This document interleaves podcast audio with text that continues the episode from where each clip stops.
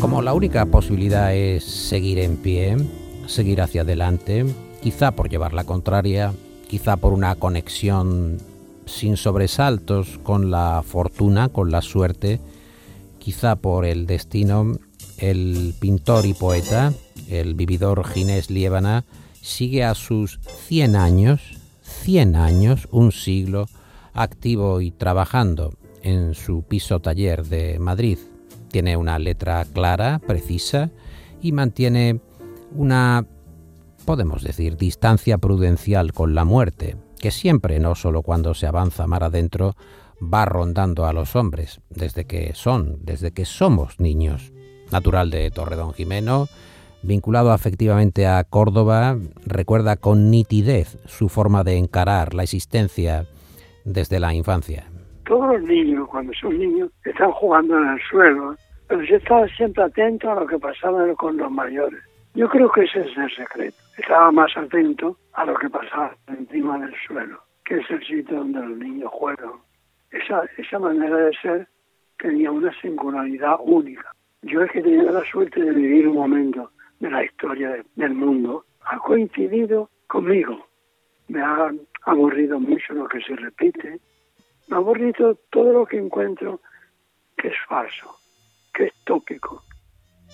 Lo tópico estamos rodeados de lo tópico y Ginés Liébana siempre ha huido, ha huido de eso. Hemos tenido la suerte de charlar con él, vinculado, como saben, al grupo cordobés Cántico, para escucharle hablar de las limitaciones, y no de las económicas, sino las del propio lenguaje, las palabras que no pueden contener con precisión, que se quedan cortas con la dimensión del amor, con la pasión, con la inquina, con el odio, con la magnitud de los sentimientos, o con, vamos a decir, la enormidad del universo sobre nuestras cabezas.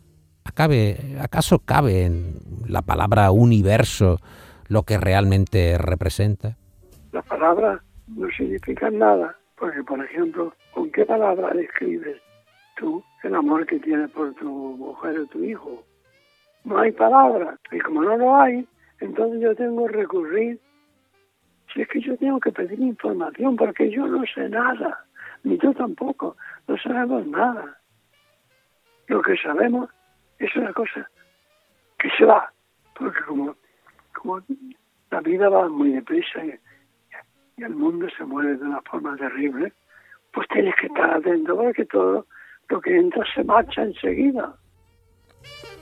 A sus 100 años, lo acaban de escuchar, Ginés Liébana nos dice, la vida va muy deprisa y el mundo se mueve de una forma terrible. Tienes que estar muy atento porque lo que entra se va enseguida. Coño, y lo dice él, que desde luego tiene experiencia. Aurelio Arteta escribe en uno de sus recomendables cuadernos de la vejez, asume que eres mortal, pero agota todas las posibilidades.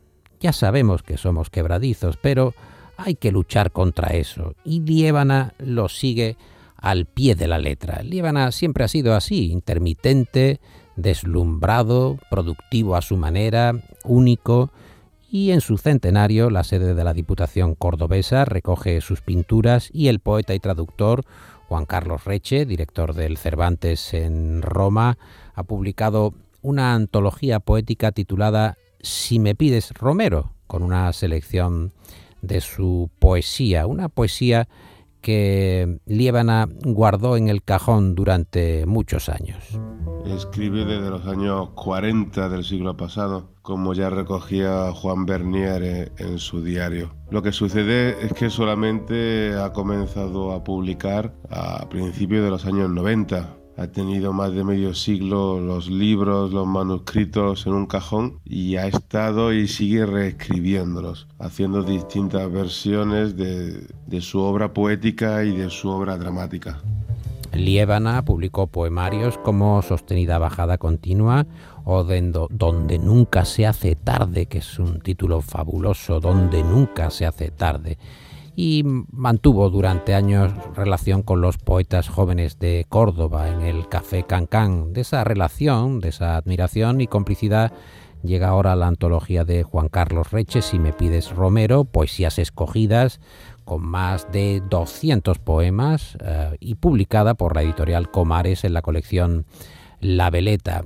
Todo es un esteticismo personal, esa característica tan peculiar, tan heterodoxa que mezcla la juventud con un hombre que ya tiene un siglo. Es su bandera, su existencia personal, la poética en un yo que mezcla muchas voces, poemas populares, vanguardistas, irónicos. Tu inestimable amor no me lo merezco. Prefiero pasearme por el bosque, soy un fresco.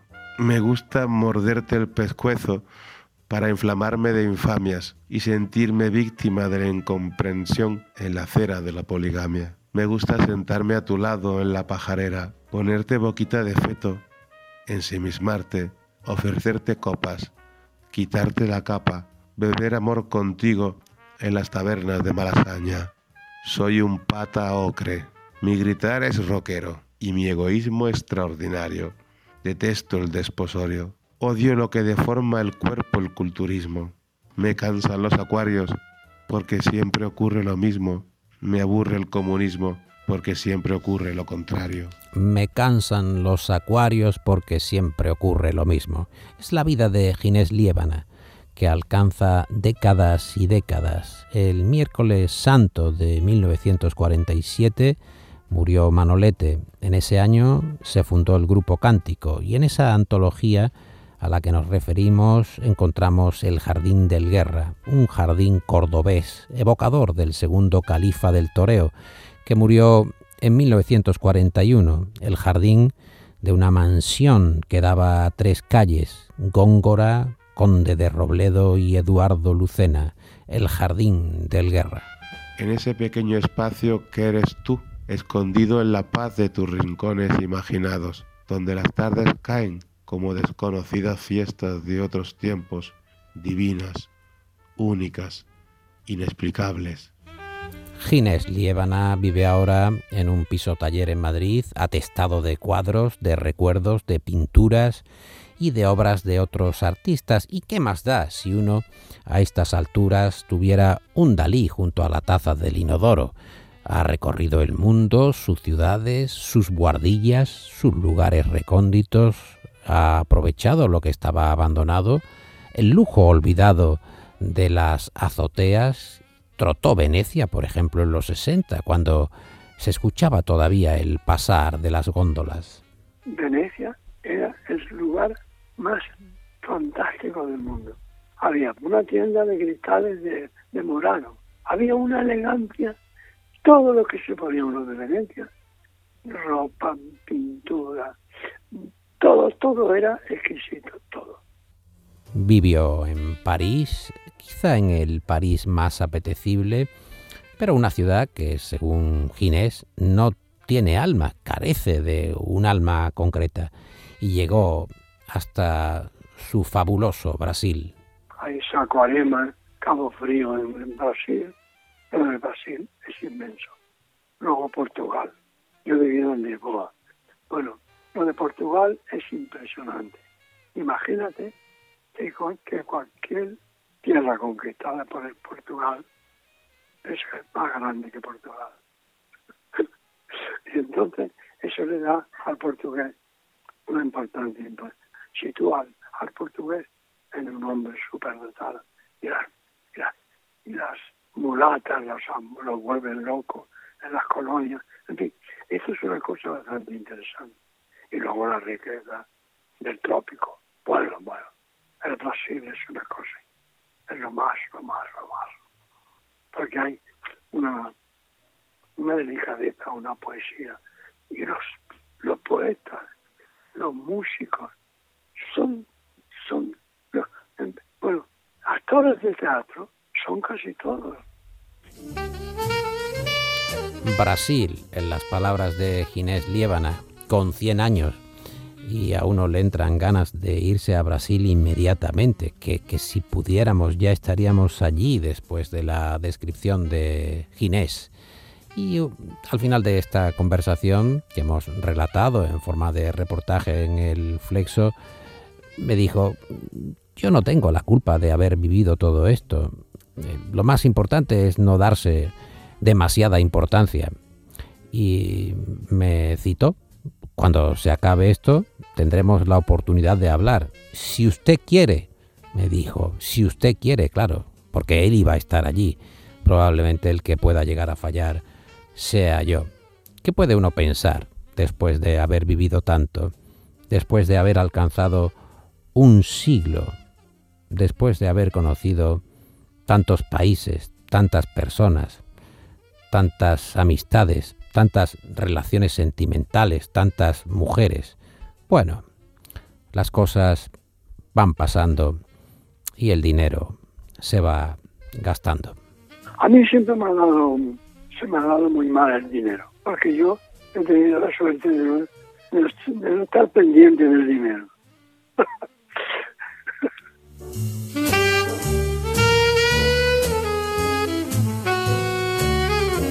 En Canal Sur Radio, El Flexo de Paco Reyero.